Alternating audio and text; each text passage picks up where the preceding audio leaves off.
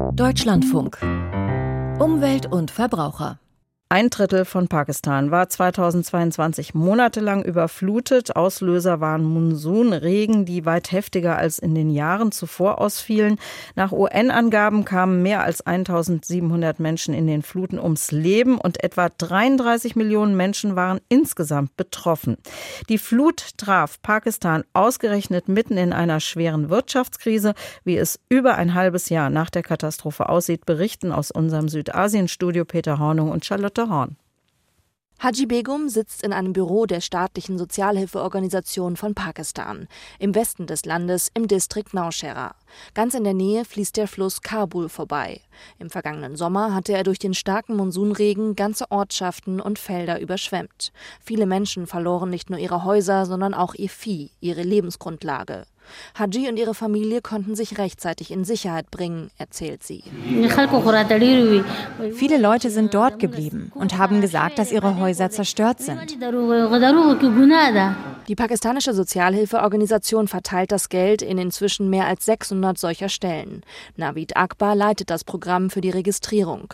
Gerade in Pakistan hätten viele Menschen kein geregeltes Einkommen und seien nicht offiziell erfasst. So the program objective is basically to cover das Ziel ist hier, den Ärmsten der Armen zu helfen, gerade nach Naturkatastrophen wie dieser Flut. Der Staat muss ihnen helfen, dass sie nicht auf die Hilfe von anderen angewiesen sind.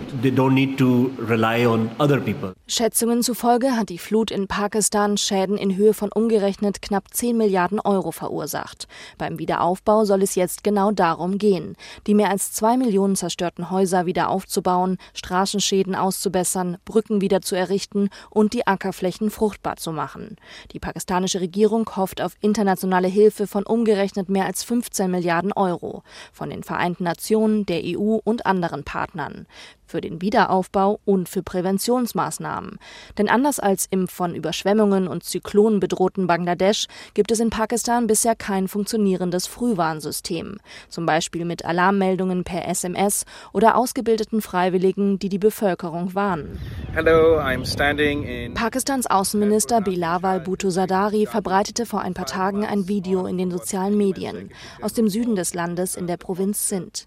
Im Hintergrund ein überflutetes Gebiet. Pakistan contributes 0.8% to the Pakistan ist für 0,8 Prozent des globalen CO2-Fußabdruckes verantwortlich. Aber wir sind das Land, das mit am schlimmsten von Klimakatastrophen betroffen ist. Heute bin ich hier, fünf Monate nach der Flut und überall ist noch Wasser, soweit das Auge reicht.